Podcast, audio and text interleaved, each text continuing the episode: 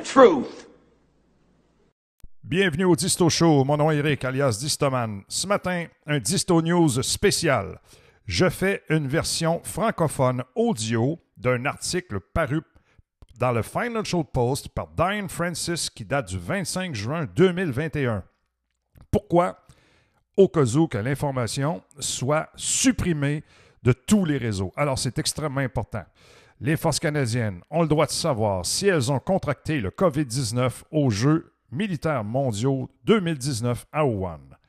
Deux membres ont dit au National Post qu'ils étaient tombés malades avec des symptômes. Cette semaine, les législateurs des États-Unis ont demandé une enquête pour savoir si les Jeux militaires d'octobre 2019 à Wuhan, en Chine, étaient un événement de super diffusion du COVID-19. Et si les responsables auraient dû savoir que quelque chose n'allait pas, étant donné que la ville semblait inhabituellement vide et a été décrite par certains participants comme étant une ville fantôme. Le Parlement du Canada devrait faire de même. Selon certains membres des forces canadiennes qui ont participé au jeu et sont revenus avec des symptômes semblables à ceux du COVID, les responsables militaires semblent ignorer la situation. Le Canada a envoyé environ 180 athlètes militaires et membres du personnel de soutien aux Jeux sur un total de 9000 athlètes de plus de 100 pays. Les Jeux ont lieu en octobre, mais la Chine n'a révélé l'existence du virus au monde qu'à la fin décembre deux sources militaires canadiennes qui ont demandé l'anonymat parce qu'elles servent encore actuellement dans les forces armées ont déclaré que la bureaucratie militaire ignorait leurs symptômes et a également suggéré que la Chine couvrait une épidémie des mois avant d'admettre l'existence du COVID. C'était une ville de 15 millions d'habitants qui était enfermée, a déclaré une source qui a participé au jeu. C'était étrange, mais on nous a dit que c'était pour faciliter les déplacements des participants lors de l'événement. Il a dit qu'il était très malade 12 jours après notre arrivée, avec de la fièvre, des frissons, des vomissements, de l'insomnie. Sur notre vol pour rentrer à la maison, en fin octobre, 60 athlètes canadiens à bord du vol ont été placés en isolement à l'arrière de l'avion pour le vol de 12 heures. Nous étions malades de symptômes allant de la toux à la diarrhée et entre les deux. Après son retour au Canada, la source a déclaré que les membres de sa famille sont tombés malades et que ces symptômes se sont aggravés, notamment la fatigue, les saignements de nez, la fièvre et la douleur lorsqu'il respirait. Il est allé voir un médecin militaire. Je cite J'ai été testé pour divers problèmes, mais jamais pour quoi que ce soit de respiratoire, a-t-il déclaré. Quelques semaines plus tard, j'ai proposé de passer un test d'anticorps, mais j'ai été complètement ignoré. De nombreux participants américains sont également tombés malades avec des symptômes similaires au COVID. Selon le Washington Post, les dirigeants militaires américains de l'époque ont rejeté l'idée d'emblée ou n'en étaient pas conscients.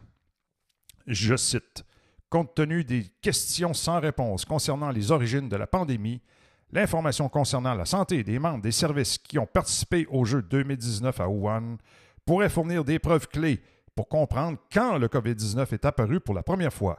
Ça, c'est une déclaration de Mike Gallagher en appelant à une enquête très approfondie. Une deuxième source militaire canadienne qui s'est adressée au National Post a déclaré quart d'entre nous est tombé malade. Là est à notre retour. Certains ont été alités pendant des semaines. Cela fait nous des vecteurs potentiels du virus. Les militaires n'ont rien fait. J'étais malade et d'autres aussi présentaient des symptômes de Wuhan on m'a finalement fait passer un test d'écouillivonnage qui ne mesure que l'exposition récente. On m'a dit de continuer. Puis, le 22 janvier 2020, les Canadiens qui ont participé au jeu de Wuhan ont reçu une lettre du médecin général disant qu'ils n'étaient au courant d'aucun COVID-19 parmi les participants et que votre risque individuel d'avoir été exposé au COVID-19 pendant euh, votre service temporaire à Wuhan est négligeable. Comment le savait-il? a demandé l'officier des forces canadiennes. J'aurais pensé que la communauté du renseignement ou du renseignement médical aurait testé et suivi cela. Mais ça ne s'est pas produit. Les athlètes revenaient malades du pays avec des symptômes persistants. En Europe, les athlètes ont été testés et les Français, les Italiens et six Espagnols sont revenus et ont été identifiés positifs comme étant porteurs du virus.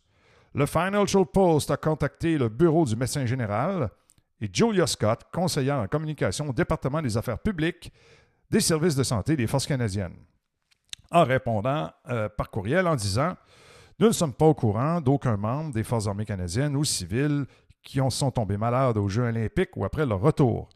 Il n'y a eu aucun cas de COVID identifié parmi ce groupe. Comme leur séjour à Wuhan était bien avant la déclaration de la pandémie de COVID-19 et que, avant que quiconque ne soit au courant du virus, les membres n'ont pas été testés à leur retour les tests de dépistage du COVID n'étant pas disponibles au Canada avant janvier 2020. Je cite, Une fois que nous avons été conscients des risques potentiels, les Forces armées canadiennes et le ministère de la Défense nationale ont pris des mesures de précaution immédiates pour éviter toute maladie et exposition supplémentaire des membres des Forces canadiennes face au nouveau coronavirus. L'une des sources a décrit la lettre du médecin général comme une gifle au visage et a déclaré qu'elle n'avait fait euh, aucun suivi auprès de l'un d'entre nous depuis. Il a ajouté qu'il est maintenant trop tard pour qu'un test d'anticorps détermine s'ils avaient ou non le COVID à l'époque, car ils ont maintenant été entièrement vaccinés. Je pense que cela vaut la peine d'être demandé, a-t-il déclaré.